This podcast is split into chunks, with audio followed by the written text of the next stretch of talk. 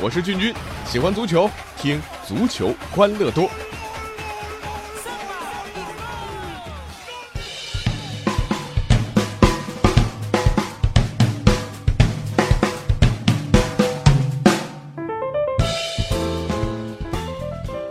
欢迎来到我们今天的足球欢乐多，我是君君啊。今天呢，咱们来聊聊假摔啊。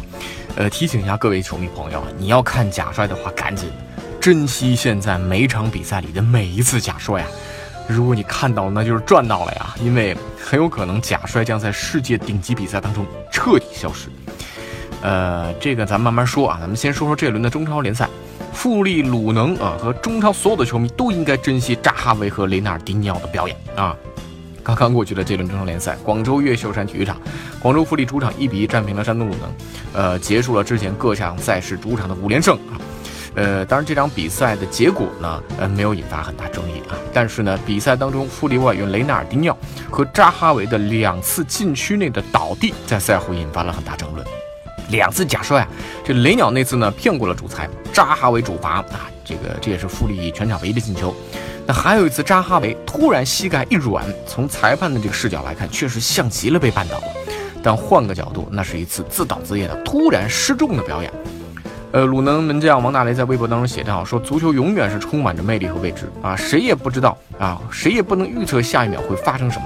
在零点几秒里发生的事情，没人敢说谁会百分之百的对，所以更多的去选择包容和理解。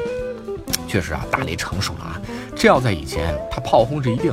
但一个门将的成熟，并不意味着这样的假摔就是可以被容忍的。而在这轮中超预备队联赛当中呢，河南建业外援里卡多那展示了公平竞赛的精神，在和力帆的预备队联赛里面，建业两度落后，最终顽强的扳成了二比二平。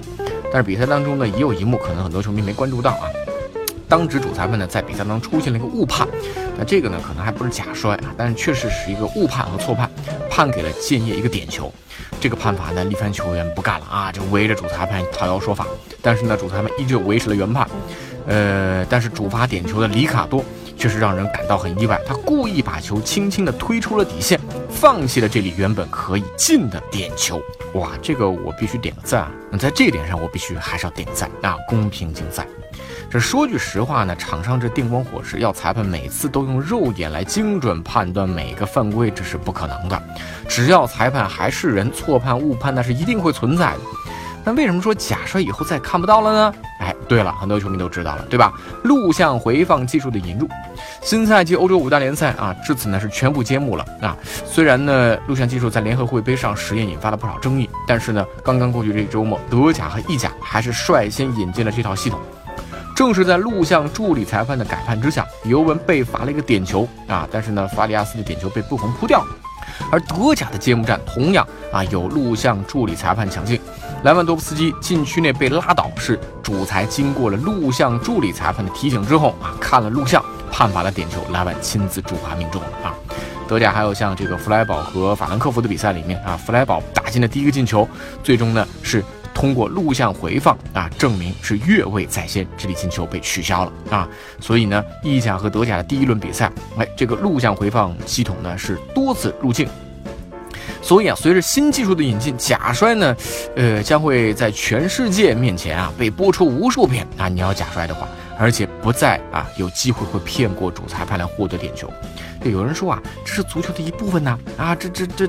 这多没劲呢！取消之后啊，呃，大家还记得上赛季的欧冠吗？啊，欧冠八分之一决赛第二回合，巴萨六比一奇迹般的逆转巴黎圣日耳曼。之后不久呢，一封因为质疑啊当场主裁判判罚的重赛请愿书啊，居然得到了超过二十万球迷的签名。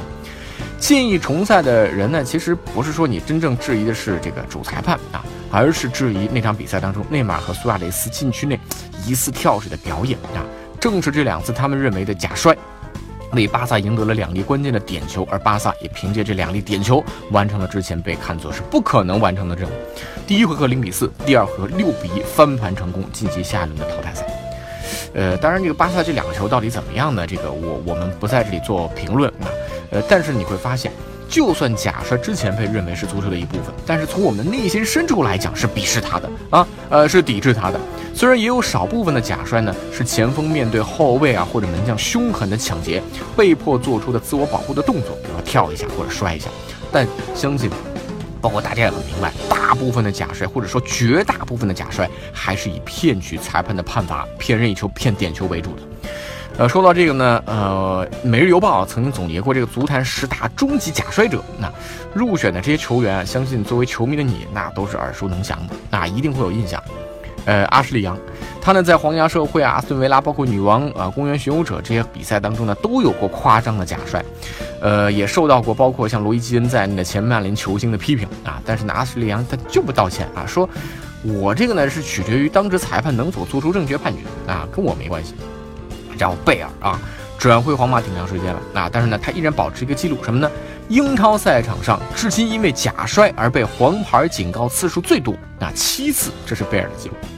苏亚雷斯啊，这个确实有不少污点啊。最经典的那次就是咬人之后啊，倒在禁区里面，还摸着他的这个啊两两个大门牙，呃，不但逃过了红牌，而且他坚称啊自己的脸撞到了基耶里尼，而且导致自己的脖子和牙受伤了啊。你说，你说牙还受伤了，对不对？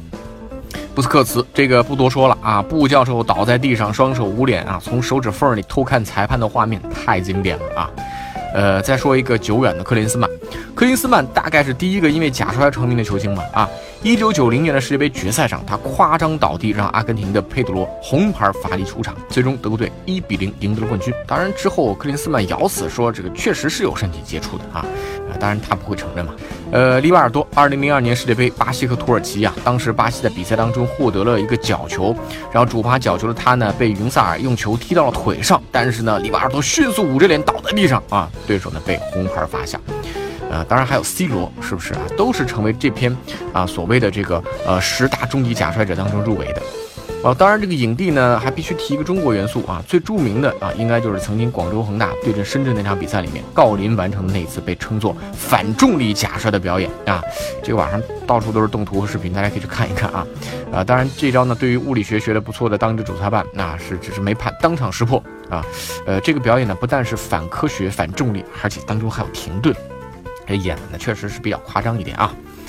那这些画面啊啊，刚才说到的这些比赛中出现的假摔，随着录像回放的引入啊，在赛场上一定是逐渐会消失的啊。就像我们在联合会杯啊第一轮德甲和意甲当中看到的那样，一旦比赛当中出现这种争议的判罚，当值主裁判可以通过耳麦联络录像裁判，当然呢，录像裁判也可以及时通知场上主裁判。其实等于在场下多了这样一个呃看着监视器的主裁判，呃两人呢可以在场上争议的时候呢进行相互的沟通，特别在场上主裁判发现巨大争议的判罚，他没有办法下结论，没有看清楚的情况之下，可以使用双手食指画出方框的方式来求助录像裁判啊，要求呢呃看录像回放的视频来告诉他到底发生了什么，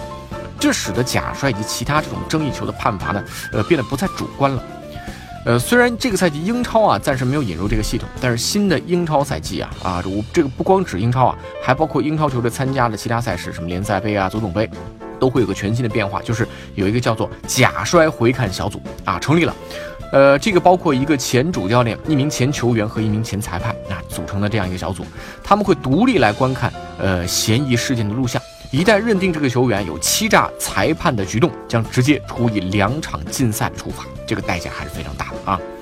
那么在八月十八号晚上，中国足协也在官网上发布了通告，说会尽快来试行视频的裁判制度，并将于明年引入职业裁判制度。可能明年中超赛场我们也能看到这个了啊。所以啊，假摔是看一次少一次了。以后演技再好的球员也不敢在空中自由飞翔了啊，不敢在禁区里面展示压水花的跳水绝技了啊。虽然是少了一些争议和话题啊，但对于这项运动本身而言，呃，我觉得还是利大于弊。所以，如果最近你看到了假摔比赛里面，珍惜它吧，以后就看不到了啊。好了，欢迎各位啊来多多参与足球欢乐多的节目互动。那微信公众号搜索足球欢乐多，微博搜索足球欢乐多 FM，足球欢乐多的 QQ 群是幺七七幺六四零零零。我们下期再见。